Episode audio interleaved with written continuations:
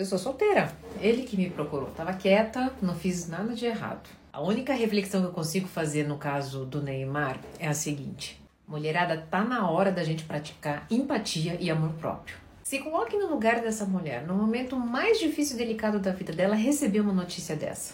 Não afeta somente a ela, mas também esse bebê que sentiu toda a dor, né, do choque dessa notícia. Sabe, vocês precisam saber de uma coisa uma vez por todas. Ser a amante não te traz o reino da rainha. Você pode até achar que ganhou dela porque conseguiu o bofe alheio naquele momento. Pode até ser. Mas qual o preço? Ver todo o seu amor próprio indo pelo ralo. Talvez você não saiba, mas eu vim aqui te avisar. Quando o amor próprio vai embora, o bofe alheio também não fica.